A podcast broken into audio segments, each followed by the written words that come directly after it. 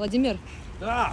откуда берутся неблагодарные дети? От нехватки любви, от нехватки терпимости, терпения, самодисциплины родителей и их родителей. Мы растем в наших семьях чаще всего в 2-3 поколения людей, которые в ожиданиях, в обманутых ожиданиях, и мы передаем это в наследство нашим детям. Зачем? Нужно прерывать, разрубать за Гордеев узел очень просто.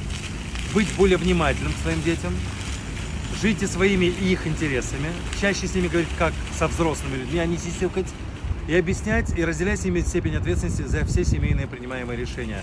Тогда они будут понимать свою сопричастность и будут стараться в систему отношений. Чувство благодарности рождается только там, где оно есть в первую, очередь, э, в первую очередь у вас. Когда у вас есть связь с вашими родителями, с вашими дедушками и бабушками, тогда ваш ребенок видит, что это развивается и у вас.